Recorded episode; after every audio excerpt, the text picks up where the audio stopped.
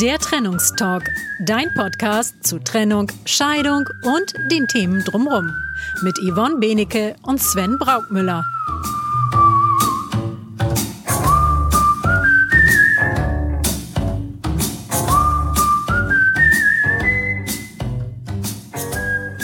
Herzlich willkommen zum Trennungstalk, deinem Podcast, der sich mit Trennung, Scheidung, Kommunikation und allen Themen drumherum auseinandersetzt damit es für dich wieder ein Stück leichter wird, dein Leben zu gestalten und in Freiheit und Frieden zu leben. In diesem Podcast beschäftigen wir uns sowohl mit den emotionalen als auch mit den praktischen Aspekten dieser Lebenssituation und wollen dir wertvolle Tipps und Hilfestellung geben. Egal, ob du gerade deine Trennung planst oder erlebst, ob du dich in den frühen Phasen einer Scheidung befindest oder schon geschieden bist. Wir geben dir praktische Tipps und unterstützen dich. Trennung und Scheidung sind mitunter herausfordernde Lebensphasen. Und der eine oder andere kommt erst in dieser Lebensphase auch zum Coaching und möchte sich begleiten lassen. Wie das abläuft, was ein Coaching ist und wie man den richtigen Coach findet, das wollen wir uns heute einmal in der Praxis anschauen. Finde ich ganz wichtig, das Thema Coaching.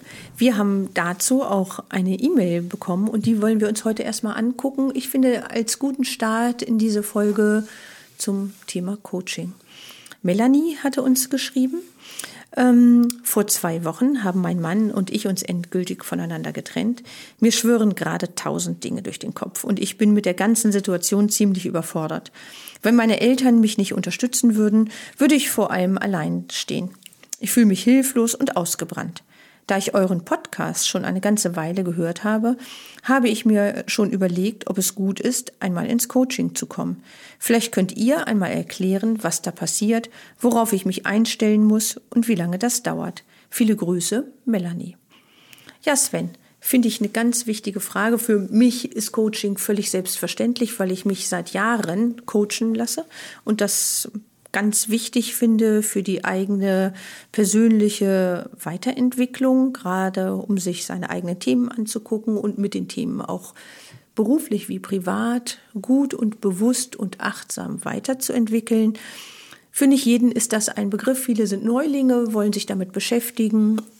Und ich denke, es ist Zeit, dass wir mal in Ruhe erklären in dieser Folge, was eigentlich Coaching ist. Was bedeutet Coaching, Sven? Mhm.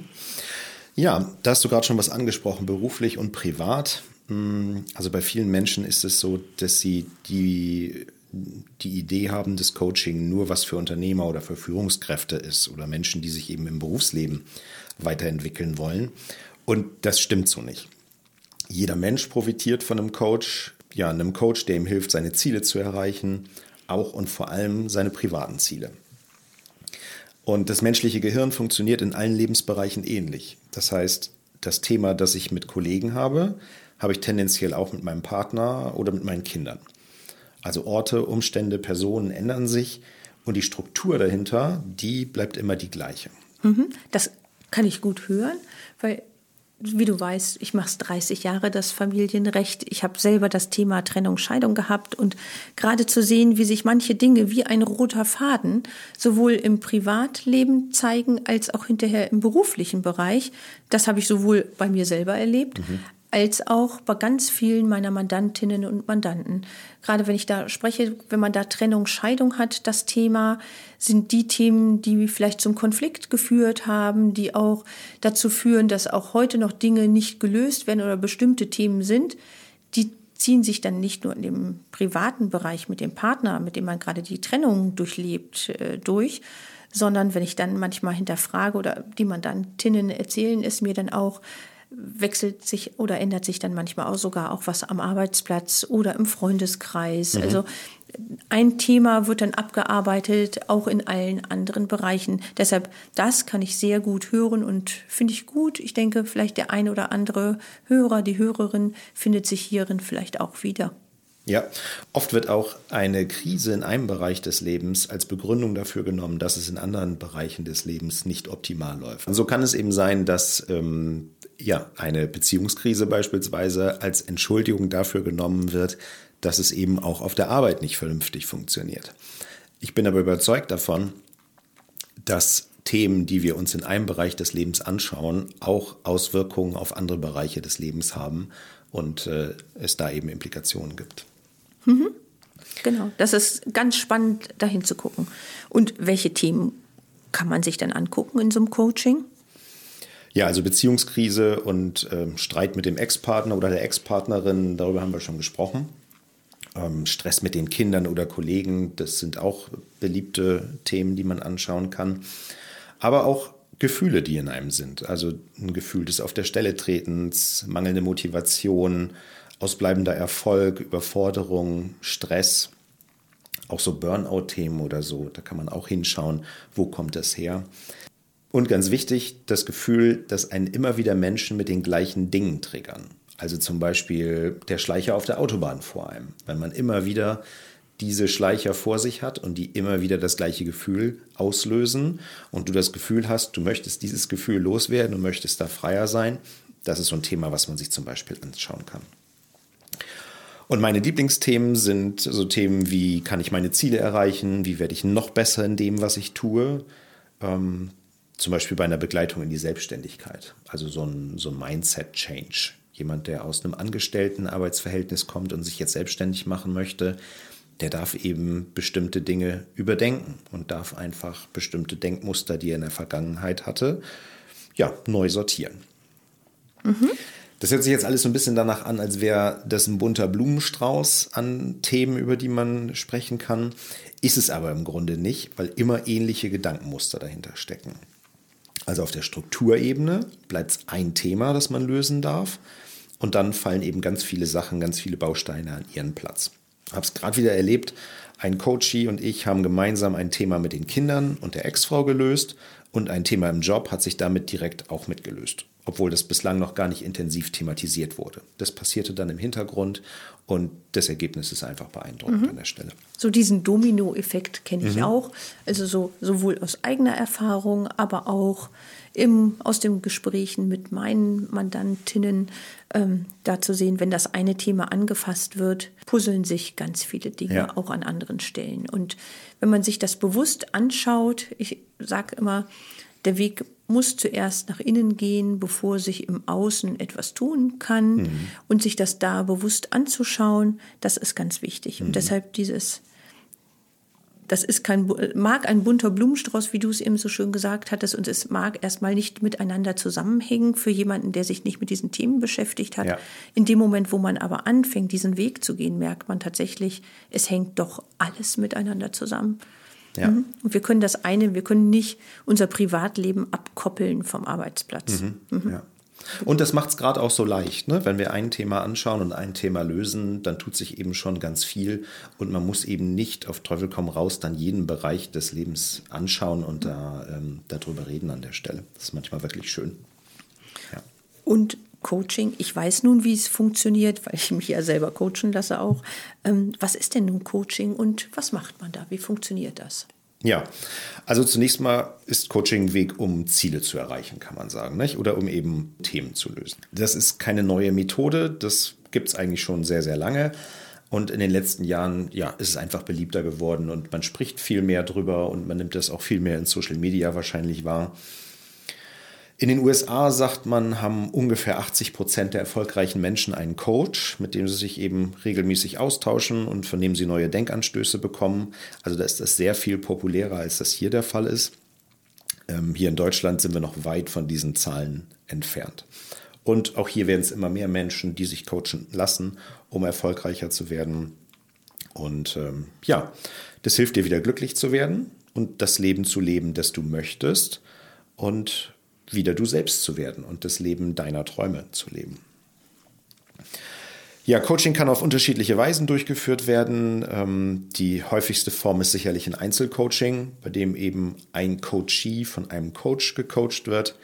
Und daneben gibt es aber auch Gruppencoaching, ist auch keine Seltenheit. Da haben wir eben mehrere Personen, die ja, gemeinsam an ihren Themen arbeiten. Entweder an einem identischen Thema oder an unterschiedlichen Themen das kommt immer so ein bisschen auf das Setting an an der Stelle. Mhm. Ich finde diesen, das, was du gerade gesagt hast, in anderen Ländern, in den USA, ist es populärer als hier und es kommt langsam auch hier an. Ähm, auch ähm, die Wahrnehmung teile ich. Und dieses, es hilft dir wieder glücklicher zu werden. Mhm. Da geht ja, dem geht ja eine Unzufriedenheit mit Themen voraus. Und ich finde das ganz wichtig zu sagen, wenn ich unzufrieden bin mit einem Thema und ich kann es selber nicht ändern, sich da Unterstützung zu holen. Manchmal hilft ein gutes Gespräch mit der Oma bei der Tasse Kakao oder mit guten Freunden. Mhm. Bei manchen Themen ist es aber gut, wenn man sich doch einen Profi damit ranholt und damit man sich die Themen tatsächlich mit jemandem anschaut, der fachlich geschult ist. Das finde ich ganz wichtig. Und nicht nur zwingend, um erfolgreicher zu werden. Also das mhm. wäre für mich gar nicht der Fokus, weil das hat sowas von Leistungsoptimierung und gerade in unserem Land, in Deutschland, sind wir sehr auf Leistung getrimmt und da vielleicht auch manchmal den Leistungsgedanken rauszubekommen und ich sag mal, sich zu entschleunigen, auch mit einem Coaching, finde ich auch wichtig und gut, um sich diese Themen da anzuschauen und zu sagen, Erfolg hat nicht zwingend was damit zu tun, dass ich sozusagen mich trimmen muss auf Leistung. Mhm. Das ist äh, das eine schließt das andere ja nicht aus. Ja. Ne, man kann sehr erfolgreich, auch entspannt erfolgreich werden und gleichwohl ja durchsetzungsstark, all die Themen, die damit zusammenhängen und dieses wieder glücklich zu werden. Ich glaube, es kommt alleine in dem Moment, wo man sich die Themen anschaut und sich die Unzufriedenheit mit dem eigenen Verhalten oder mit den Themen, die damit verbunden sind, lösen, auflösen, Erkenntnisse kommen, Selbsterkenntnisse und mit der Selbsterkenntnis halt auch eine Verhaltensänderung einhergeht. Das setzt natürlich mhm. voraus, dass der Mensch das Ziel hat, glücklich zu werden. Mhm. Und für mich ist das ein ganz großes Ziel. Ich glaube sogar, dass das das Hauptziel ist, weshalb wir hier auf diesem Planeten sind, nämlich ein glückliches Leben zu führen. Und das ist vielen Menschen nicht bewusst. Genau. Das heißt, ja. viele Menschen gestehen sich gar nicht zu, glücklich zu sein und nehmen das nicht als Ziel für ihr Leben, sondern haben zum Beispiel, wie du gerade sagtest, den Erfolg so, so weit oben gerankt, dass es für sie wichtiger ist, erfolgreich zu sein, als glücklich zu sein. Und es schließt sich dann aus, glücklich genau. sein und erfolgreich. Genau. Dann ist nämlich der Erfolg ein Kampf, mhm. ne? Kampf und Krieg, damit ja. man sozusagen erfolgreich ist. Das ist äh, ganz interessante Denkmuster, die dahinter stehen. Und das, was du eben sagtest, dieses Glücklichsein. Ne? Es hilft dir wieder glücklich zu sein. Mhm.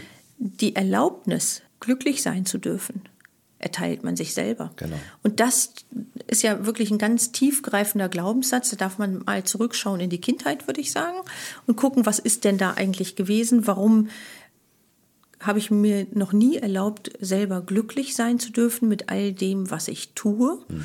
Das ist eine wichtige Grundfrage. Ja, mhm. genau. Und ich bin ganz mit dir d'accord, dass unser Hauptzweck hier nicht ist zu leiden, sondern Befreiung von dem Leid und den Ursachen von Leid und den Folgen negativer Handlungen, so dass wir glücklich und befreit leben können. Ja. Heißt aber auch viel Selbstreflexion, viel Arbeit an sich selber. Mhm.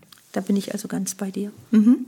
Und das ist sicherlich auch eine ähm, Grundvoraussetzung, wenn man mit einem Coaching starten möchte, für sich eben die Entscheidung zu treffen, auch glücklich sein zu wollen. Also sich verändern zu wollen hin zu einem glücklichen Menschen.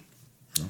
Vielleicht ist diese, wenn man sich für ein Coaching entscheidet, ich denke gerade mal so zurück und denke, habe ich mir das dabei damals irgendwann dabei gedacht, ich mache das ja jetzt 14, 15 Jahre lang schon, ähm, und denke, nie, habe ich nicht. Also so, da war, ich sag mal, Leidensdruck, weil ich mir Themen anschauen wollte, aber so dieses bewusst für glücklich entscheiden war bei mir nicht im Vordergrund, sondern das kam erst äh, mhm. dann. Ne? Ja. Auch dieses, ach ja, das ist das Glücklichsein und guck mal danach. Also mhm. Also so, das ist schon dann auch ein Wandel im Denken und Fühlen, was sich dann mit dem Coaching zusammen entwickelt. Mhm. Ganz von alleine. Ja. Das ist ein schöner Automatismus. Ja. Mhm.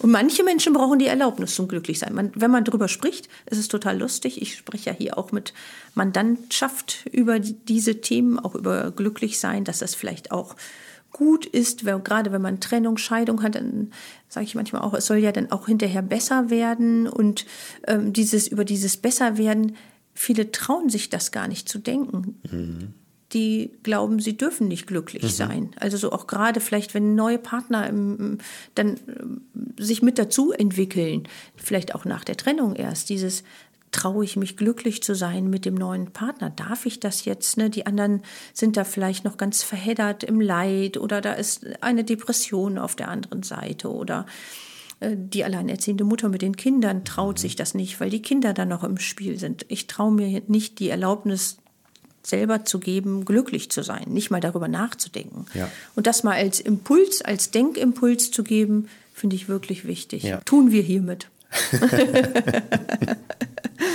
ja, außer diesem Willen und der Bereitschaft, was braucht man denn noch, Mhm. damit ein Coaching gelingt, also Mhm. im- für, den, für den Klienten gelingt? Ja, also Veränderungsbereitschaft ist ganz, ein ganz großes Thema. Das ähm, kann man gar nicht überbetonen, glaube ich. Veränderung ist eben nur mit deinem Willen zur Veränderung möglich. Das heißt, aus einer Verpflichtung heraus oder aus einer Notwendigkeit heraus oder weil jemand anders das möchte. Also wenn der Partner möchte, dass du zu einem Coaching gehst, damit du dich veränderst, oder wenn der Chef sagt, ich schicke meine Führungskräfte alle zum Coaching, damit die sich verändern, Finde ich herausfordernd an der Stelle. Also ich habe da den Glaubenssatz, dass das auf Dauer nicht erfolgreich sein wird und keine nachhaltige Veränderung eintreten wird, wenn nicht derjenige, der zum Coaching kommt, selber bereit ist, sich zu verändern. So, und in meiner Ausbildung zum Coach habe ich ganz früh was gelernt. Menschen verändern sich aus zwei Gründen. Entweder haben sie große Ziele oder sie haben große Schmerzen. Und dann kann es sein, dass der Schmerz noch nicht groß genug ist, um eine Veränderung anzustoßen. Hm, Dann ist es vielleicht bei dir noch nicht so weit. Das ist okay und das ist nur eine Frage der Zeit, bis sich das ändert. Wenn du also jetzt schon in deinem Leben irgendwas hast, was dich nervt, was dir vielleicht auch schon auffällt ähm, und das dir bewusst ist, dann kannst du es genauso gut jetzt schon anschauen und lösen, weil irgendwann kommt sowieso auf den Tisch. Und wenn es da nicht was gäbe, was dich nervt, dann würdest du ja jetzt nicht eine Podcast-Folge über das Coaching hören. Also da ist schon irgendwo vielleicht ein Punkt, auf dem du rumdenkst und wo du vielleicht schon mal gedacht hast, oh, da möchte ich mal hinschauen, dann tu das jetzt. Ja. Finde ich total wichtig, diesen Punkt, dieses dann tu das jetzt und warte nicht und schiebe es nicht auf deine Themen. Man findet ja immer Gründe, warum man etwas nicht tut. Da ist unser Gehirn ja super fit drin. Und auch gerade zu sehen, da ist vielleicht ein Thema, was mich belastet, so rum würde ich das jetzt erstmal nennen wollen, Schmerz, wie auch immer man das nennt, der Schmerz nicht groß genug ist, aber merkt, oder gärt was und brodelt was in mir, aber zu, sich auch da schon mal ab und zu zu fragen, warum will ich mir das eigentlich nicht angucken, warum traue ich mich nicht? Das finde ich ganz, ganz wichtig. Ja. Mhm.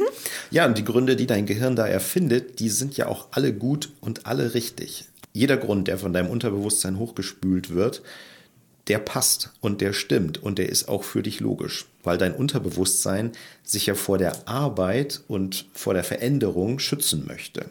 Also du kannst das ausprobieren, ruf mich an, lass uns gemeinsam diese Themen angucken, wo du meinst, dein Unterbewusstsein hat jetzt da einen guten Grund gefunden, warum du dir irgendein Thema nicht anschauen sollst.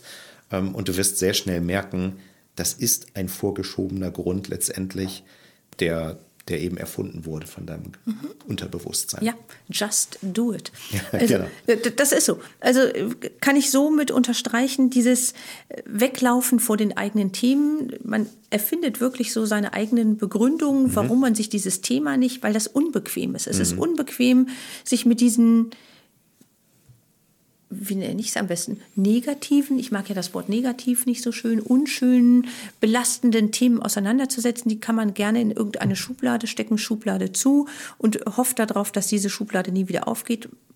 Erfahrungsgemäß sammelt sich der Dreck in diesen Schubladen auch an und wird schlimmer und es wird nicht einfacher, sich diese dann äh, doch großen Themen äh, dann anzugucken. Deshalb ist es gut, das zu wissen, auch zu wissen, wie arbeitet eigentlich mein Gehirn, mein Unterbewusstes. Es versucht mich da gut auszutricksen und hat da so seine eigenen sehr effizienten Mechanismen entwickelt, denn schließlich möchte ja unser Gehirn ganz effizient und energieschonend arbeiten und denkt sich ja, Genau. das ist, packen wir hier mal weg und gucken uns das nicht an. Das macht nur Arbeit, wenn wir es Ja. tun. Und Veränderung heißt ja auch Arbeit, weil dann das Gehirn richtig umdenken muss. Da sollen neue Straßen und Autobahnen, synaptische Verbindungen geschaffen werden. Genau. Und das ist anstrengend. Ja. Auch fürs Gehirn. Genau, Ja. ja. absolut. Ja, wichtig ist aus meiner Sicht auch, dass die Chemie zwischen dir und deinem Coach stimmt. Also im besten Fall werdet ihr ein, ja, vielleicht jahrelanges Vertrauensverhältnis aufbauen und da solltet ihr euch schon riechen können.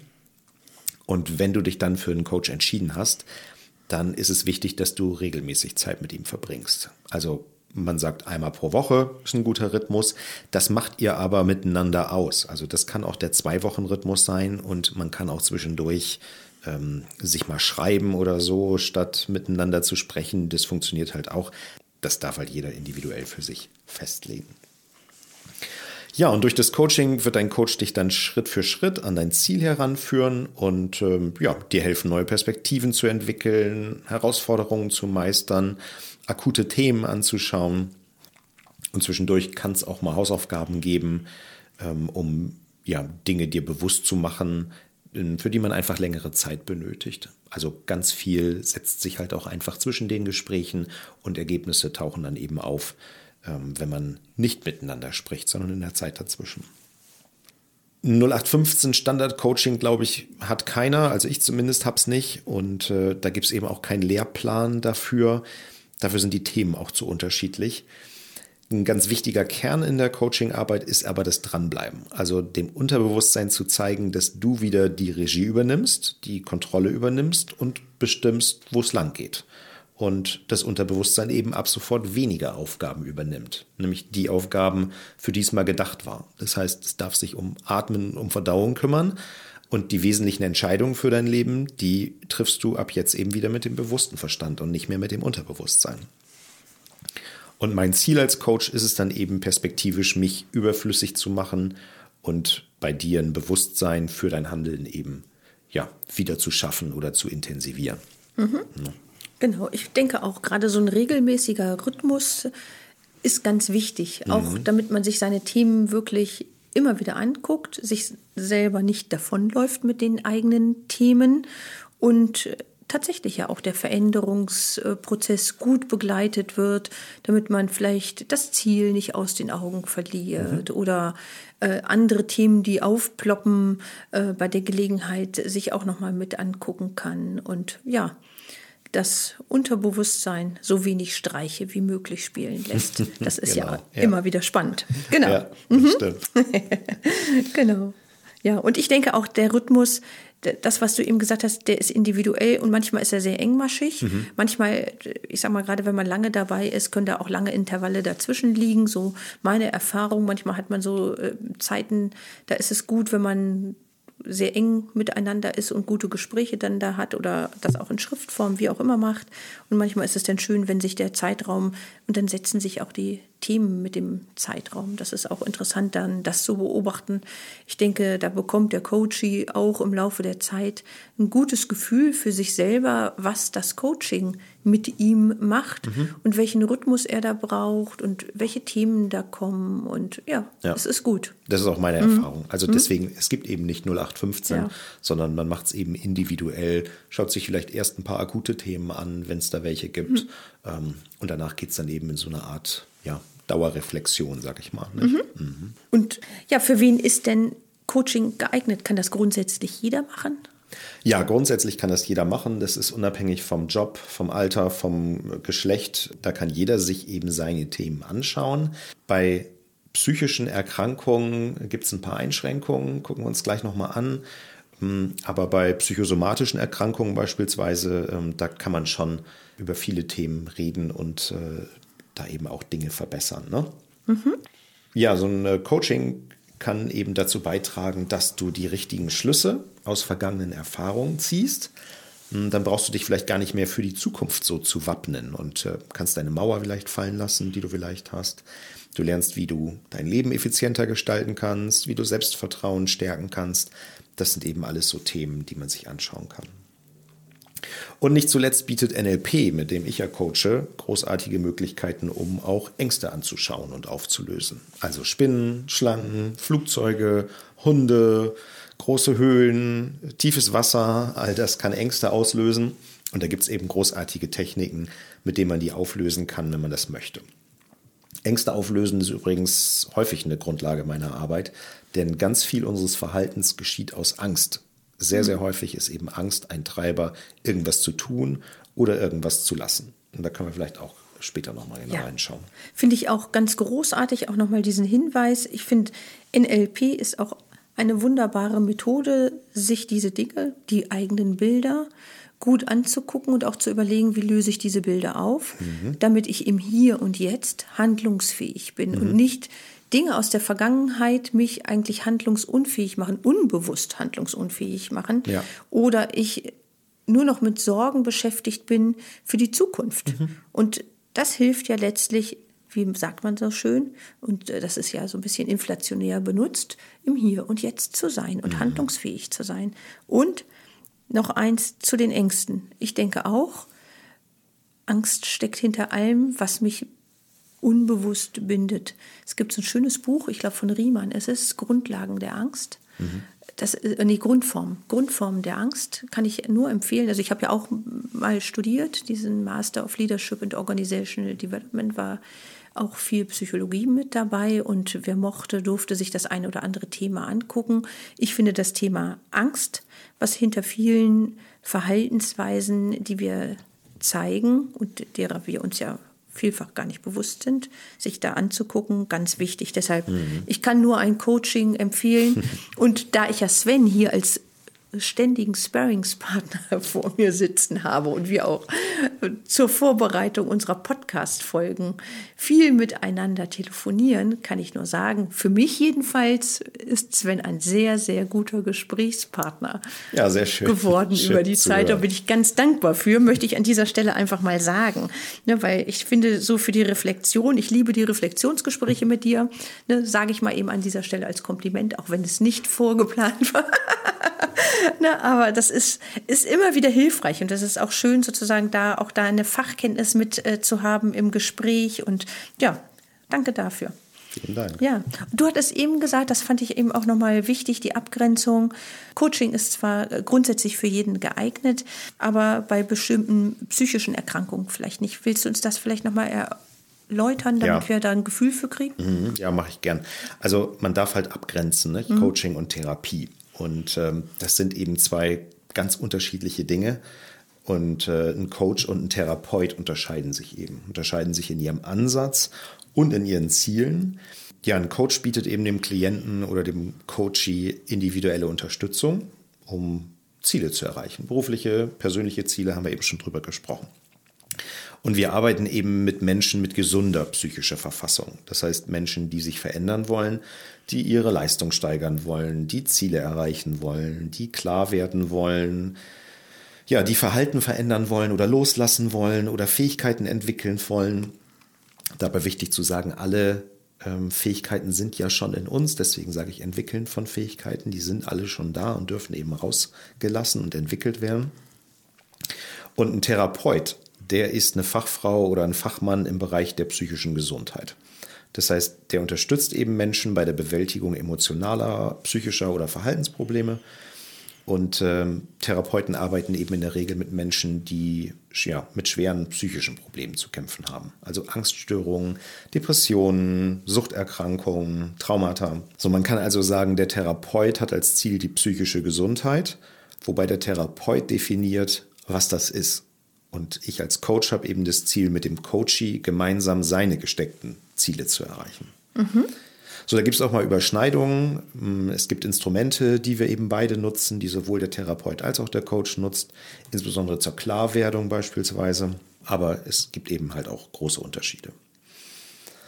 Ja, ein Vorteil im Coaching ist vielleicht die Tatsache, dass es keinen festgelegten Zeitrahmen hat. Nicht? Wenn man eine Therapie bewilligt bekommen hat, dann gibt es eben eine bestimmte Anzahl an Gesprächen, die eben auch regelmäßig stattfinden sollen oder müssen. Das haben wir eben nicht im Coaching. Also wir sind da eben sehr flexibel und können eben Termine dann machen und in dem Rhythmus machen, wie wir es vorhin ja auch schon besprochen haben, so dass es eben in die Veränderung passt und in die Kalender der Beteiligten passt. Also ich plane meine Gespräche zum Beispiel auch immer so, dass ich nach hinten raus genug Zeit habe. Nicht? Ich mag stressfrei und ich mag es da eben entspannt und ich möchte eben nicht in eine Situation kommen, dass ich ein Coaching-Gespräch abbrechen muss, weil da jetzt schon der Nächste an die Tür klopft oder so. Das, ähm, das mag ich nicht. Du hast eben nochmal ähm, deutlich gemacht, dass beim Coaching du als Coach mit dem Coachee seine gesteckten Ziele erreichen möchtest. Dazu gibt es natürlich bestimmte Methoden. die Frage ist, also bei mir beispielsweise war es am Anfang so, dass ich da eine hohe Skepsis mitgebracht hatte und auch Sorge. Das liegt ja vielleicht bei mir und meinen Erfahrungen, meinen Gedanken, ähm, dass ich vielleicht manipuliert werden könnte und von meinem Coach zu einem Verhalten veranlasst werden könnte, was ich ja vielleicht gar nicht möchte. Mhm. Und ich finde dieses Thema, welche Methoden werden angewandt, werde ich manipuliert, halten vielleicht viele von einem Coaching ab, weil sie nicht ganz genau wissen, wie macht der Coach dann das mit mir, dass ich meine Ziele erreiche, also mich in meiner Eigenverantwortung belässt und ich nicht plötzlich in Anführungsstrichen nach seinen Gedanken und seinen Vorstellungen tanze. Ja, ich mache dir ein Beispiel. Mhm. Also nehmen wir mal unseren fiktiven Kunden Christian, den wir in der letzten Podcast-Episode kennengelernt haben. So, Christian kommt jetzt zu mir ins Büro zum Coaching. Und Christian setzt sich in den Sessel, ist ein attraktiver Mann, Anfang 40, hat ein nettes Lächeln, sitzt da im weißen Oberhemd und dunkelblauen Anzug, die Schuhe auf Hochglanz poliert. Christian hat eine schicke goldene Uhr, die Haare sind perfekt gestylt. Was macht das mit dir, wenn ich dir ja, genau. Was macht das mit mir? Also so grätsche ich dir gleich rein. Was macht das mit mir? Netter, junger, attraktiver Mann mit Aha. weißem Oberhemd, goldener Uhr. Super. Ja. so. ne? Natürlich macht dieses Bild, wenn du mir die Worte gibst, mhm. natürlich macht das ein Bild mit mir und ich habe eine Vorstellung, die ich sozusagen aus meiner Wirklichkeitserfahrungskiste nehme und irgendwo hinstecke. Genau. Es ist gut, sich das sehr, sehr bewusst zu machen, dass man solche Wirklichkeitserfahrungskisten hat mhm. und sie öffnet, wenn Menschen einem begegnen. Mhm. Man nennt das Projektion, da gibt es Worte für. so. Und dessen sich bewusst zu sein, ist einfach ganz wichtig. Deshalb finde ich es lustig, wenn du es so beschreibst. Ja. Genau. Mhm. Genau, also ich schilder dir eine Situation und daraufhin gibt es eine Reaktion deines Gehirns. Mhm. Also in diesem Fall, dass ein Bild hochkommt. So, und dann hast du jetzt vielleicht auch schon ein Gefühl zu dem Herrn. Vielleicht machst du dir schon Gedanken, warum er da sein könnte bei mir ähm, vielleicht vergleichst du dich mit ihm, vielleicht denkst du in Stereotypen, zum Beispiel, das ist bestimmt ein erfolgreicher Mann oder vermutlich ist er verheiratet oder er hat bestimmt eine hübsche Frau zu Hause, bestimmt hat er keine Kinder oder von allem auch genau das Gegenteil, kann auch sein. Also je nachdem, welche Erfahrungen du eben gemacht hast in deinem bisherigen Leben, kommen da bestimmte Gedanken hoch. Genau, finde ich ganz wichtig, dass du das sagst, welche Gedanken kommen vielleicht auch in Stereotypen. Kann sein, dass ich denke, er ist ein erfolgreicher Mann, kann aber auch sein, dass ich denke, Gott, ist der unsympathisch. Mhm. Das ist so ein Erfolgstyp und so ein Karrieretyp. Ja. So einer ist das. Dieses von all dem genau das Gegenteil. Und da vielleicht auch mal die eigenen Gedanken zu lernen, an dieser Stelle zu beobachten, deshalb grätsche ich da mal mhm. eben rein, zu gucken, was denke ich da eigentlich? Welche Bilder passieren bei dir jetzt als Hörerin, genau. wenn du das hörst, auch wenn du, während wir Sven und ich jetzt reden, was passiert da mit dir und was denkst du dir, wenn wir dieses Bild von diesem attraktiven, netten, jungen Mann mit weißem Oberhemd und goldener Uhr schildern? also so, was kommt da mit, was verbinde ich das eigentlich? Und das kann man ja nicht nur mit dieser Podcast-Folge so machen, sondern das als Spiel machen. Ich finde, genau. unser Gehirn spielt ja so gerne und liebt es ja zu spielen.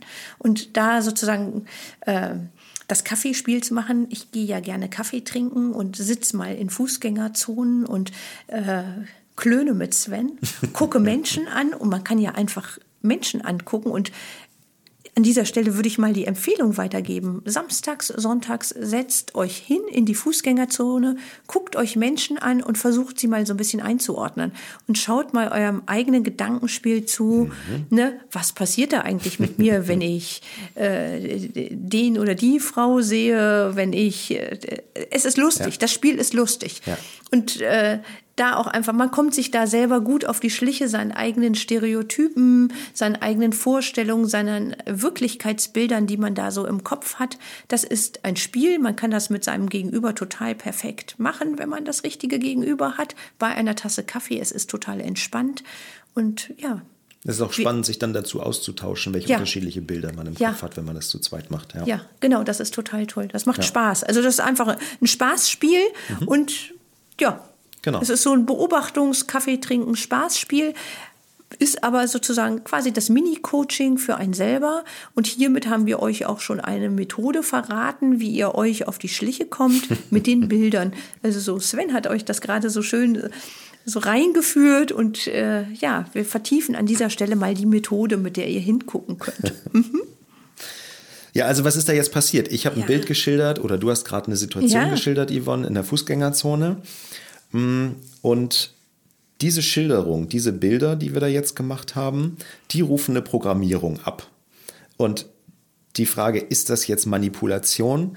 Das darf halt jeder für sich überlegen nicht? und definieren. Also ich sage ja, ganz klar, das ist Manipulation und das passiert tausendfach täglich.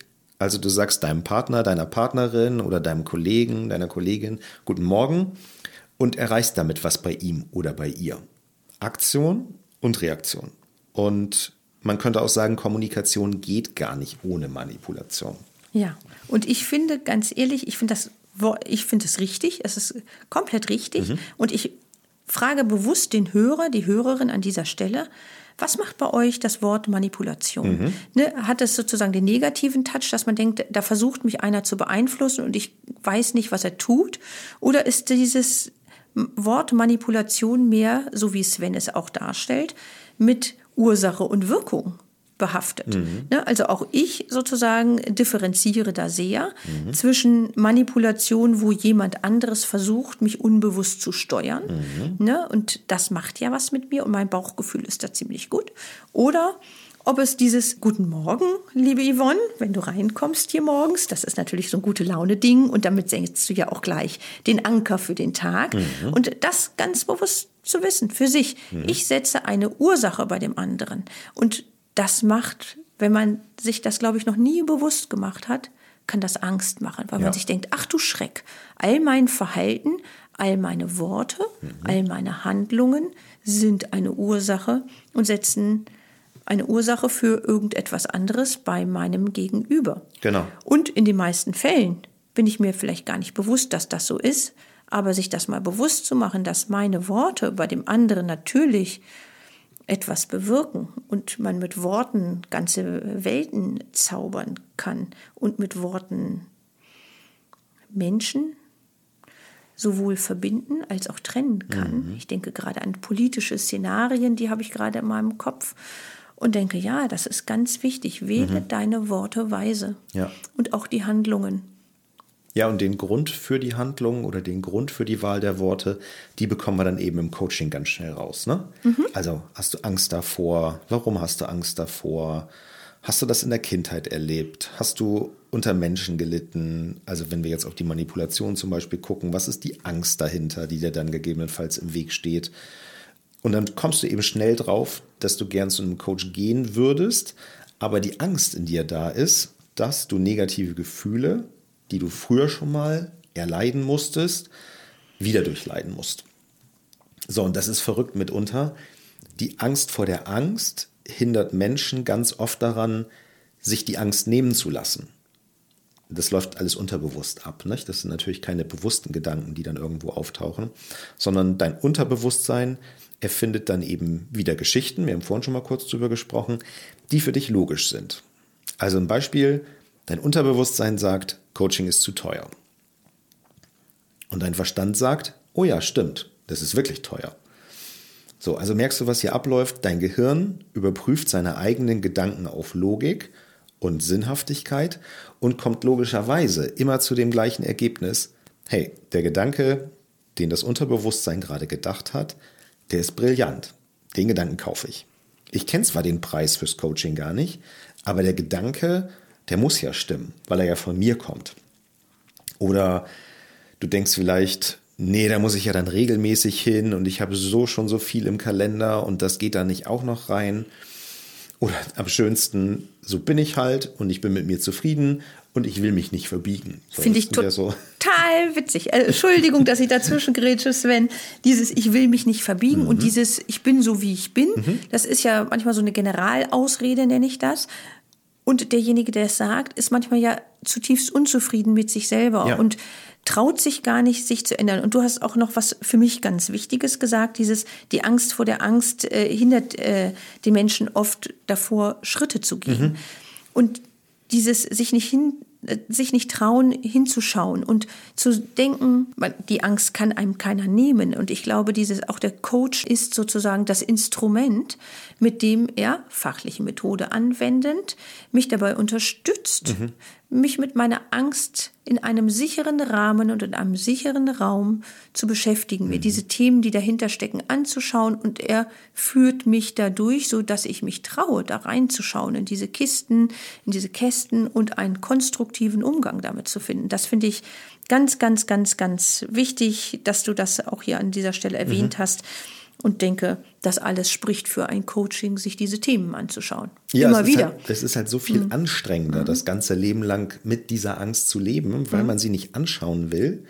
Und es ist halt so einfach, diese Angst anzuschauen und dann eben aufzulösen. Mhm. Das ist oft gar nicht schlimm. Das sind eben keine, keine großen Sachen, sondern man schaut sich das an, das ist entspannt ähm, und es verändert eben so, so viel. Und das ist auch eigentlich das Witzige. Also das muss man mal ganz klar sagen, wenn man angefangen hat, das so zu tun, mhm. zu sehen, was das Gehirn alles so konstruieren kann ja. an Bildern. Mhm. Also ich nenne das ja immer Popcorn-Kino und denke, ja, lass den Film laufen und dann aber zu sehen, was macht mein Gehirn da. Ne, das hat ja mit der Wirklichkeit nichts mehr zu tun. Mhm. Wir hatten, ich glaube, in irgendeiner unserer anderen Podcast-Folgen hatte ich, glaube ich, schon mal auf Watzlawick verwiesen. Mhm. Wie wirklich ist die Wirklichkeit? Ich ja. kann euch als Hörern diese Bücher von Watzlawick einfach echt nur ans Herz legen. Auch er hat da so viele witzige Beispiele. Und das ist einfach wichtig, sich mal mit diesen Themen, wie wirklich ist die Wirklichkeit? Schaffe ich es sozusagen, die Schleier, die vor der Wirklichkeit liegen, zu ziehen. Und wenn ich das selber nicht kann, weil ich merke, ich stehe mir da selber im Wege und bleibe in meiner eigenen Wirklichkeitskonstruktion, die ich eigentlich, mit der ich unzufrieden bin, aber wo ich gar nicht weiß, wie ich sie vielleicht ändern könnte und denke mir eine Ausrede aus, damit ich da bleiben kann in dieser Komfortzone, dann ist es wirklich gut, sich mhm. jemanden zu suchen, mhm. den man nicht nur gut riechen kann, sondern mit dem man vor allen Dingen auch gut zusammenarbeiten kann. Ja. Und vor allen Dingen mit dem es auch Freude macht. Ich mhm. persönlich finde äh, beim Coaching, es ist immer auch Anstrengung. Es sind anderthalb, zwei Stunden, in denen man dann da ist. Und man ist hinterher manchmal auch echt kaputt, mhm. weil da viele Themen da mhm. sind mhm. und die man sich dann anguckt, je nachdem, was man da so geguckt hat. Und es ist aber auch gleichzeitig sehr bereichernd. Mhm. Und dann fangen ja diese Dinge an, mit einem zu arbeiten, nicht nur im Innen, sondern dann, wir haben es vorhin auch eingangs schon gesagt, auch im Außen. Ja, das ist echt wichtig. Ja. Gut. Ja. So, was ist jetzt geschehen? Also in, mhm. über, in dem Gespräch der letzten acht bis zehn Minuten, was wir jetzt hier geführt haben, habe ich jetzt hm, vielleicht deine unterbewusste Strategie offengelegt und du kannst jetzt damit arbeiten. So, also das heißt, du hast jetzt ganz klar, wie dein Gehirn das macht. Du kannst jetzt diesen Bereich des Lebens, in dem du vielleicht Ängste hast oder sowas, in die Hand nehmen und wieder bewusst entscheiden. So, das ist halt der Inhalt meiner Arbeit. Das heißt, es passiert eben was, während du mir zuhörst und während dein Unterbewusstsein eben Aufgaben bekommt und diese löst und äh, du damit eben aus dem Autopilot-Modus rauskommst. Das ist eben so ein Beispiel für so ein Coaching, ne, was wir da machen. Genau. Und ich denke, in den anderen Folgen haben wir immer betont, dieses achtsam hinschauen, in die Selbstreflexion gehen, Bewusstheit zu schaffen für Themen. All dies sozusagen bietet ein Coaching. Mhm. So, und das heißt eben nicht, dass ich den Menschen sage, was sie denken sollen oder wie ihr Leben funktioniert. Das gibt es eben nicht. Ne? Genau. Ich bin nicht Dr. Sommer von der Bravo. Ähm, gibt es den noch? ich weiß nicht. Ich habe lange keine Bravo gelesen.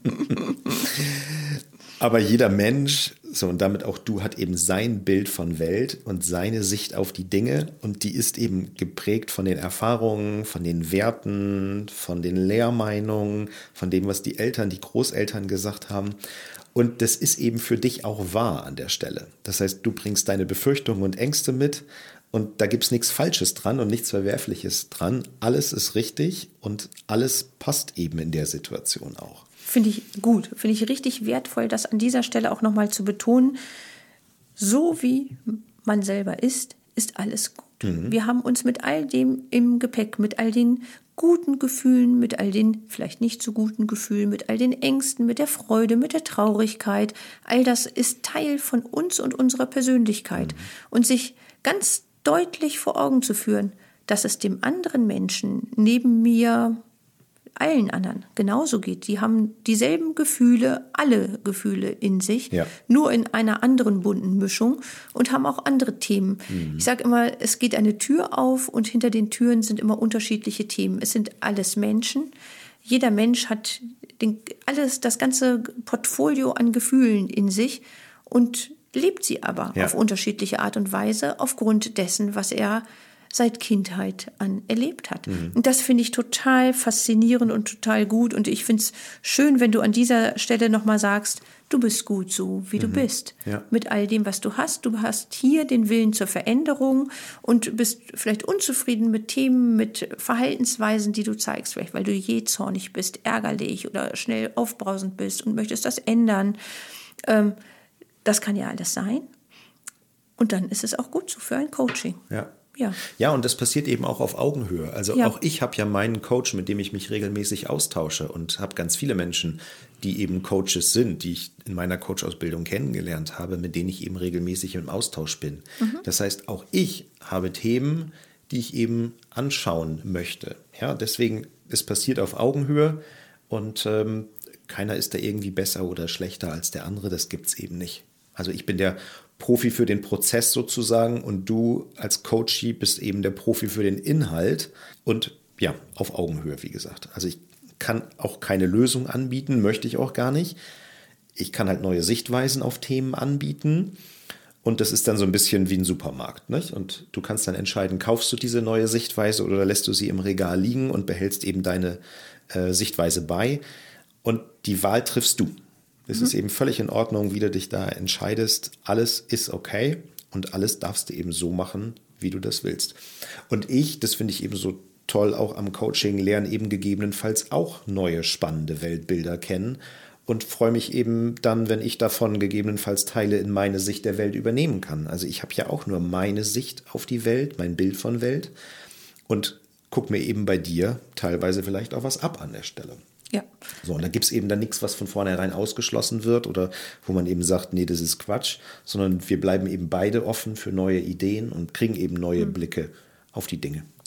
Ich bin ja auch ausgebildete Mediatorin und auch da ist es ja so, die Lösung kommt niemals vom Mediator, von der Mediatorin, sondern immer von den, da heißt es Medianten und die entwickelt sich daraus. Und dieses, wie du eben so schön sagtest, dieses Supermarktbild, man entwickelt Ideen, Vorstellungen, man schaut sich seine eigene Wirklichkeitsvorstellung dort an und kann, wenn man möchte, damit, wenn man sich das anschaut, neue Lösungsoptionen für sich entwickeln.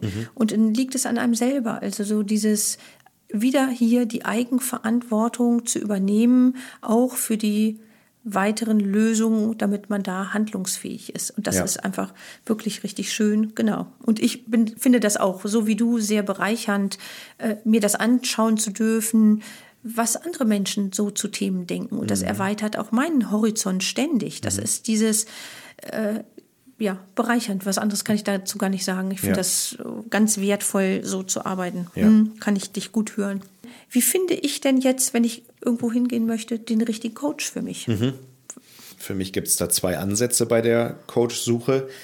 Der erste Ansatz ist so ein bisschen so ein strategischer Ansatz. Da besteht eben der erste Schritt darin, sich Gedanken darüber zu machen, was du dir von einem Coach erwartest. Also sind es Rat und Trost, ein Zuhörer, jemand, der dir Mitleid schenkt, oder möchtest du eher richtig hart arbeiten, um etwas zu verändern? Also manche Menschen suchen beispielsweise einen Einpeitscher für ihre Karriere oder für die Unternehmensentwicklung, damit der Laden nach vorne gebracht wird. So, andere brauchen Antreiber bei der Veränderung ihrer Persönlichkeit oder des Verhaltens. Guck da ruhig mal hin, was deinen Glaubenssätzen entspricht. So, und wenn dein Ziel klar ist, dann könntest du beginnen, nach dem passenden Coach Ausschau zu halten. Da gibt es ja unterschiedliche Wege. Also die meisten Coaches haben eine Webseite oder sind auf Facebook. Ähm, so, und natürlich ist es auch wertvoll, wenn du von Freunden oder von Kollegen irgendwie eine Empfehlung bekommst oder sowas, an, den, an wen du dich wenden könntest. Ähm, das wäre jetzt so mein Weg an der Stelle. Ja, und dann gibt es einen zweiten Ansatz und das ist für mich der sympathischere. Wenn ein Mensch in dein Leben kommt, dann passiert das aus meiner Sicht niemals zufällig. Das heißt, da ist ein Plan für mich dahinter. Es gibt eben einen Plan, in dem das vorgesehen ist. Und wenn da jetzt ein Coach in dein Leben gebracht wird, sei es jetzt persönlich oder digital, per Podcast oder wo auch immer, dann darfst du das schon annehmen und darfst da hingucken. Also hingucken, ob da Infos sind, die für dich gut sind, ob es da was gibt, auf dem du rumdenken darfst oder eben auch, ob ihr zusammenarbeitet. Ich bin eben überzeugt davon, dass alles irgendwie einen Sinn hat und es keine Zufälle gibt, gerade bei diesen Begegnungen. Ja, und dann gibt es unterschiedliche Coaching-Techniken, mit denen eben Coaches arbeiten. Also es gibt NLP, haben wir ja schon gelegentlich mal drüber gesprochen. Da gibt es systemisches Coaching, da gibt es energetisches Coaching und, und, und. Also die äh, Methoden sind da eben sehr vielfältig. Häufig werden auch äh, bestehende Methoden einfach ein bisschen abgewandelt, dann bekommen die einen neuen Namen. Hm, das ist alles okay. Vorteil im NLP für mich ist, dass man eben Muster erkennt, egal in welchem Bereich. So, und dann kann man die eben auflösen, ohne viel Anstrengung, leicht und entspannt, in netter Atmosphäre. Und da gibt es eben keinen Stress, keinen Kampf, kein Einpeitscher, keine Anstrengung oder sowas, kein Druck von außen. So, und das ist manchmal am Anfang ein bisschen, ein bisschen mühsam, weil eben viele Menschen es ihr Leben lang gewohnt sind, dass sie kämpfen müssen, dass sie sich anstrengen müssen und ähm, Glaubenssätze haben, die sie da eben meinen, erfüllen zu müssen. Also so von nichts kommt nichts. Ja, wollte ich gerade sagen. Man muss sich nach der Decke strecken. und äh, gebratene Tauben fallen nicht vom Himmel, so wie die Engel zu Weihnachten. genau. Man muss nur hart genug arbeiten, um erfolgreich mhm. zu sein. Das sind ja alles so Dinge, die man eben gerade nicht braucht beim NLP. Also das darf wirklich leicht gehen. Und da ist eben dann der erste Schritt, dass man sich diese Glaubenssätze mal anschaut und mal guckt, was stimmt denn davon wirklich. Ne? So ganz wichtig, haben wir auch schon einmal eben kurz von angesprochen, ist wirklich die Chemie zwischen dir und dem Coach. Also das muss passen, sonst funktioniert es nicht. Wenn du also denkst, dass du den perfekten Coach gefunden hast, dann probier das einfach mal aus. Triff dich mit ihm auf ein Mittagessen oder auf einen Kaffee oder auf äh, ein Telefongespräch von mir aus auch und hör dir an, wie er ist und was er sonst so macht ähm, oder sie sonst so macht und ähm, ob du mit seiner Art zu kommunizieren zufrieden bist. Sympathie schadet eben nie letztendlich. Ne? Mhm. Ich denke auch. Also so Sympathie ist auch für mich ein entscheidender Faktor, weil ich glaube, das ist nochmal ein anderer vertrauensvoller Rahmen, der da geboten werden muss. Und vielleicht auch anders als beim Arzt, wobei auch beim Arzt ist mir Sympathie, ich muss den auch irgendwie mögen. Also so da ganz unsympathisch geht nicht, also gerade beim Zahnarzt beispielsweise. Also so, ich denke gerade an Zahnarzt, also das ist immer so, gehe ich nicht gern hin, auch wenn mein Zahnarzt sympathisch ist, mhm. ne, aber trotzdem mag ich da nicht hingehen und die Arbeit dann nicht. Aber das ist mir auch einfach wichtig für Vertrauen. Mhm. Mhm. Ja. Ja, und wichtig im Coaching ist es eben auch, du kommst vielleicht irgendwann mal an die Stellen, an denen dann das Unterbewusstsein wieder nach Ausflüchten sucht. Also mhm. so wie vorhin auch das Unterbewusstsein Ausreden gefunden hat, um eben ein Coaching nicht zu beginnen, kommst du vielleicht irgendwann an die Stellen, an dem ähm, dann eben so Sachen kommen wie, ah, da baust du jetzt heute nichts hin und das hilft sowieso nichts oder sowas. Und wenn du das noch nicht ganz klar hast und dein Unterbewusstsein mal wieder zickig ist, dann ähm, kann es eben helfen, dass Sympathie da ist. Und du dann eben sagst, ja, ich muss da jetzt nicht hin, aber ich gehe da trotzdem hin, weil der Mensch so sympathisch ist. Ja. So, und dann kann man das vielleicht wieder einfangen, diese Gedanken, die da ja. vorher sind. Wenn ich mich dem eigenen inneren Prozess, der da kommt, die Themenkiste geht auf und ich merke dann, dann finde ich Ausflüchte und finde irgendwas ähm, an meinem Coach auszusetzen, dann sich das da an der Stelle mal genau anzugucken. Hat mhm. das tatsächlich was mit meinem Coach zu tun oder mit meinem Terminkalender oder ist es vielleicht doch mein Unbewusstes, was mich an dieser Stelle sozusagen davon abhalten möchte, mir diese Themen anzugucken. Ja, dann kann man sich vielleicht das Thema Online oder Präsenz noch mal ganz kurz angucken. Also viele Coaches bieten ja reine Online-Coachings an. Das kann man auch machen. Das ist so ein bisschen Geschmackssache, wie man das mag. Ich mag das gerne, mein Gegenüber ganzheitlich, also mit allen Sinnen wahrzunehmen. Und sicherlich kann man Termine auch online oder per Telefon abhalten. Das mache ich auch. Ein reines Online-Coaching ist nicht meine bevorzugte Art zu coachen, aber es gibt viele, die das machen. Ne? Dann mhm. mache ich mich lieber mit meinem Wohnmobil auf dem Weg zum Coachie und besuche ihn vor Ort ähm, bevor ich jetzt so ein reines Online-Coaching machen würde. Ja, kann ich verstehen. Also ich denke auch, man nimmt den anderen, sein Gegenüber, ganz anders wahr, wenn man ihn persönlich oder ihn oder sie persönlich trifft. Mhm. Und manchmal ist es ja vielleicht auch praktisch, wenn man, ich sag mal, gerade unterwegs ist oder sowas oder beruflich nicht präsent ist, dass man sagt, okay, wir haben ein gutes, langjähriges Vertrauensverhältnis und wir kennen uns schon und jetzt habe ich aber mal ein Thema und ich möchte ganz gerne ähm, mit dir reden und das bitte vielleicht kurzfristig, dann ist online sicherlich auch gut. Mhm. Genau. Aber ich glaube, da kann jeder so für sich mal reinspüren und auch vielleicht auch reinspüren, warum will ich es nicht in Präsenz? Mhm.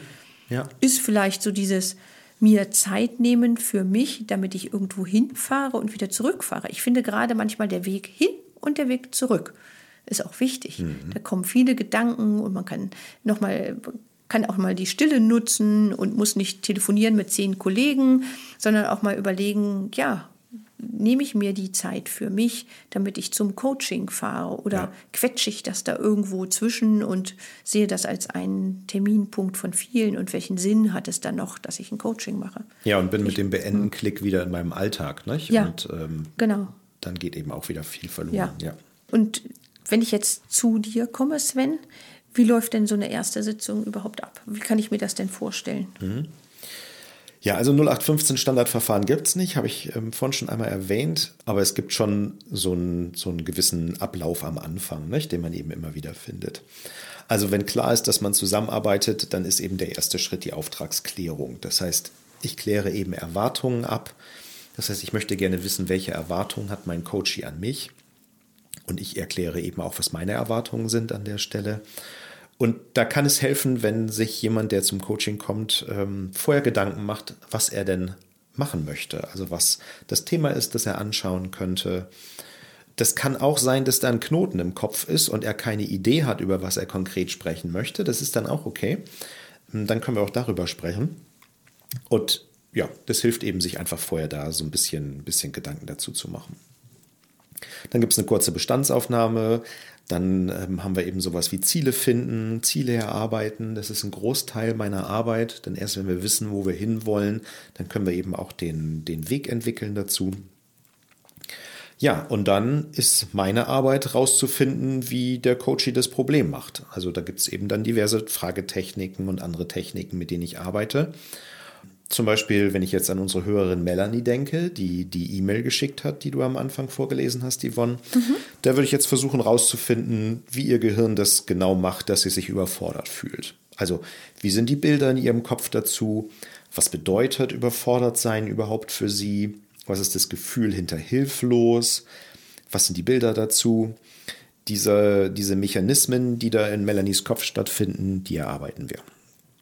So, und dann ist der nächste Schritt Veränderung. Also Bewusstsein schaffen, Werte verändern, Bilder neu verknüpfen. Da letztendlich das Empfinden zu einer Situation immer mit Bildern zusammenhängt, die im Kopf sind, können wir das eben verändern. Als Beispiel alleine vor allem stehen, so wie Melanie geschrieben hat. Das macht bei dem einen eben angestrengte Bilder im Kopf und für den anderen angenehme Bilder.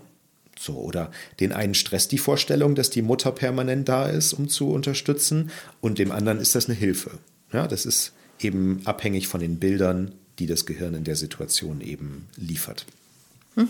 So, mit den Bildern kann ich dann Gefühle verändern. Da gibt es eben diverse Übungen aus dem NLP, mit denen wir dann da arbeiten. Das heißt gerade so dieses, wenn ich beispielsweise denke, ja, es ist für mich total anstrengend, dass da immer jemand ist, der mich dabei unterstützen will. Trotzdem äh, fühle ich mich überfordert und traue mich nicht, da Hilfe anzunehmen.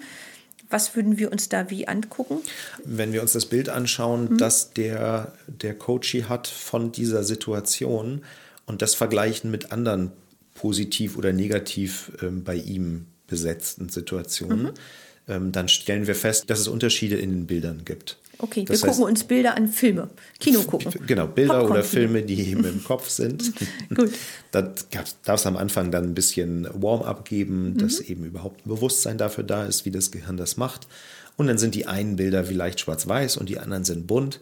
Und dann kann man eben die einen Bilder ja, sich anschauen, kann die Bilder verändern und damit verändern wir auch die Gefühle beispielsweise. Das mhm. ist so etwas, find, was man machen kann. Ich finde das ganz interessant, diese die einen Bilder sind schwarz-weiß, die anderen bunt. Mhm. Und sich dabei selber zu beobachten, sind die Bilder schwarz-weiß mhm. oder sind sie bunt?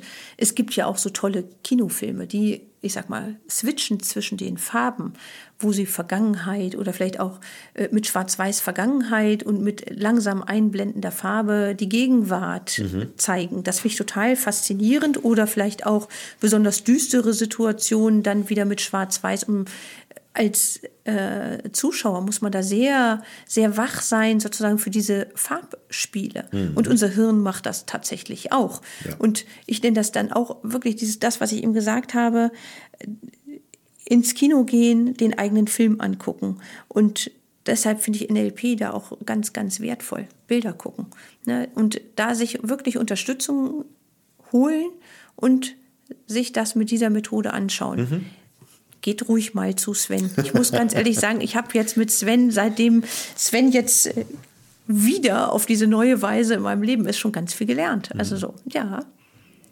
Ja, es ist. Gucke äh, anders auf Bilder. Macht einfach Spaß. Ja, ja macht, Spaß. macht Spaß. Genau, macht Spaß. Ist eine schöne Übung. Genau. Mhm. Ja, vielleicht noch kurz zur Dauer. Ähm, manchmal guckt man Themen eben nur einmal an und sie sind gelöst. Ängste zum Beispiel, das ist häufig so. Manchmal arbeite ich prozessbegleitend, also zum Beispiel im Prozess einer Trennung oder Scheidung. Das heißt, am Anfang kann man eben die Themen einmal aufnehmen und sich anschauen. So, und dann eben in der Prozessbegleitung über eine gewisse Zeit, zum Beispiel einmal im Monat oder alle zwei Wochen oder wie auch immer. Und dann eben bei Bedarf. Ne? So, dann kann es eben in der Zwischenzeit arbeiten und reifen und man kann sich die Entwicklung dann beim nächsten Mal wieder anschauen und dann eben drüber sprechen. Mhm der Coach entscheidet letztendlich, wann der Prozess für ihn abgeschlossen ist. Also fertig mit der persönlichen Entwicklung sind wir aus meiner Sicht niemals. Das heißt, es gibt immer Themen, die man anschauen kann und an denen man arbeiten kann und an denen man was verändern kann. Und der Coach entscheidet letztendlich, wann für ihn der Prozess abgeschlossen ist. Ja, und vielleicht ist manchmal auch erstmal ein Themenkomplex abgearbeitet und es ist auch Zeit für ein bisschen Ruhe, für mhm. einen selber, damit, ich sag mal, auch erstmal die Wirklichkeit, die man sich dann geschaffen hat mit diesem Veränderungsprozess, da ist ja dann was passiert im Außen, auch erstmal gelebt werden kann nicht ständig irgendwas passiert durch Coaching-Prozesse und Selbstreflexion, passiert ja was im Außen. Und da auch ein bisschen Ruhe reinzubringen. Aber dieses, ich bin ganz bei dir, wenn du sagst, nein, der Prozess der persönlichen Weiterentwicklung ist niemals abgeschlossen, ist so ein bisschen so ein Zwiebelprinzip. Wenn man das eine abgearbeitet hat, kommt das nächste Thema hoch. Und was schön ist daran, ist einfach, dass es interessant ist und äh, Freude bereitet. Das, was du ganz am Anfang gesagt hast, der Weg zum Glücklichsein, weil mhm. das macht wirklich eine tiefe innere Zufriedenheit. Also wer sich jetzt mit diesen Themen noch gar nicht beschäftigt hat, gebe ich das gerne nochmal mit. Coaching hilft wirklich mit dabei, aus der Unzufriedenheit, äh, aus diesem Gefühl von Gefangensein in Situationen und es vielleicht selber nicht ändern können, herauszukommen und in die Handlung zu kommen, für sich selber, Eigenverantwortung zu übernehmen, lösungsorientiert nach vorne zu schauen, ohne in der Vergangenheit zu haften und im Hier und Jetzt eine gute Entscheidung für das Morgen treffen mhm. zu können, ohne zu, se zu sehr sich in Gedanken zu verstricken und Sorgen um die Zukunft zu machen. Und das finde ich ganz, ganz wertvoll. Das ist Arbeit, dahin zu kommen, Sven hatte vorhin gesagt, harte Arbeit. Nein, das ist Arbeit, die wirklich Spaß macht. Die, für denjenigen, diejenige, die es noch nie gemacht hat. Es ist vielleicht am Anfang ungewohnt, aber dann zu sehen, da passiert was. Das ist, das schafft Glücksmomente. Mhm. Das schafft wirkliche Glücksmomente. Und dann sieht man, das ist aber wertvoll, was hier passiert. Das kann man nicht in Euro und Cent aufwiegen. Das ist jetzt nicht leistungsorientiert und erfolgsorientiert, wo man sagt, was bringt mir das, Klammer auf, auf dem Konto. So würde ich jetzt nicht denken wollen, sondern diese Investition in ein Coaching, finde ich persönlich, ist das Beste, was man sich selber tun kann. Mhm. Ich kann es wirklich jedem einfach nur empfehlen und denke, das ist eine wirkliche Investition in dich. Mhm. Was, wenn nicht in dich, in wen soll man sonst investieren? Ja. Punkt.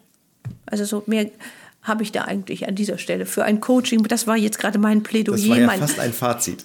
mein, mein Anwaltsplädoyer für das Coaching, weil ich das einfach wirklich wichtig finde. Ich ja. empfehle das hier auch im Anwaltsbereich. Frage immer nach, je nachdem, wie Mandantinnen wie es denen geht, ob da entweder ein Therapeut, eine Therapeutin in Begleitung ist in dieser schwierigen Zeit oder ob vielleicht ein Coaching in Betracht kommt, weil ich einfach denke, es ist gut, sich da fachlich unterstützen zu lassen mit diesen Themen zum Reflektieren. Mhm. Sven, auch wenn ich selber, du weißt es, selber sehr begeistert bin für Coaching, gibt es Menschen, für die Coaching überhaupt nichts ist? Das, ich kann es mir ja kaum vorstellen, mhm. aber gibt es das? Ja, wir haben vorhin schon einmal kurz gesagt, es gibt bestimmte psychische Erkrankungen, ah, ja, die eines genau. Psychotherapeuten mhm. bedürfen. Mhm. Und da würde ich persönlich auch nicht reinfunken wollen. Ansonsten ist das für jeden was. Also noch einmal ganz klar, natürlich darfst du gern weiter dein Leben auf Autopilot leben. Das machen 98 Prozent der Menschen. Das ist gesellschaftsfähig. Das ist wirklich okay. Also ich meine das wirklich ernst. Das ist in Ordnung. Du darfst entscheiden, was du aus deinem Leben machst. Du. Nicht deine Eltern, nicht deine Partnerin, nicht dein Partner, du. Und wenn du entscheidest, dass du deine Themen behalten möchtest, dann ist das okay. Wenn du weiterhin toxische Beziehungen führen willst, dann ist das auch okay. Und wenn deine Entscheidung ist, den nächsten Schritt in Richtung persönliches Wachstum gehen zu wollen, such dir einen guten Coach und starte dein neues Leben. Und für Menschen, die gerne in einer Opferhaltung bleiben möchten und die Mitleid toll finden, für die ist Coaching sicherlich auch nichts. Hm, zumindest nicht bei mir. Zu mir kommen nur Menschen, die Themen lösen wollen und Menschen, die sich wirklich verändern wollen. Und das ist großartig und gut, genau so wie es ist. Mein Plädoyer habe ich eben schon genau. davor gehalten. Ich sage es nochmal. Ich, ich finde, finde Coaching ganz großartig. Denke, Coaching ist lebensverändernd. Und ich mein Plädoyer jetzt einmal für Sven am Ende, auch wenn wir hier keine Werbung für uns machen wollen. Aber ich kann euch empfehlen, zu Sven zu gehen. Ich habe auch schon aus meinem Freundeskreis äh, Sven weiterempfohlen und habe gutes Feedback bekommen, Sven. Das Sehr verrate schön. ich dir jetzt an dieser Stelle, falls du es noch nicht gekriegt hast. Freue mich da sehr drüber, weil die Menschen, die ich zu dir geschickt habe, zu denen habe ich ein enges und gutes Vertrauensverhältnis und freue mich da natürlich drüber. Ja, ja das genau. ist super. Genau. Super. Ja. Ja, einmal mehr mhm. danken wir dir fürs Zuhören und deine Zeit und freuen uns auf deine E-Mail mit Fragen, Wünschen, Anregungen an info@trennungstalk.de. Teile gern diesen Podcast mit allen Menschen, die du kennst. Jeder kann davon profitieren, insbesondere von dieser Episode sind wir sicher. Und wir hören uns wieder in zwei Wochen. Bis dahin, eine gute Zeit und adieu. Adieu. Das war der Trennungstalk, dein Podcast zu Trennung, Scheidung und den Themen drumherum. Mit Yvonne Benecke und Sven Brautmüller. Alle weiteren Infos findest du auf trennungstalk.de.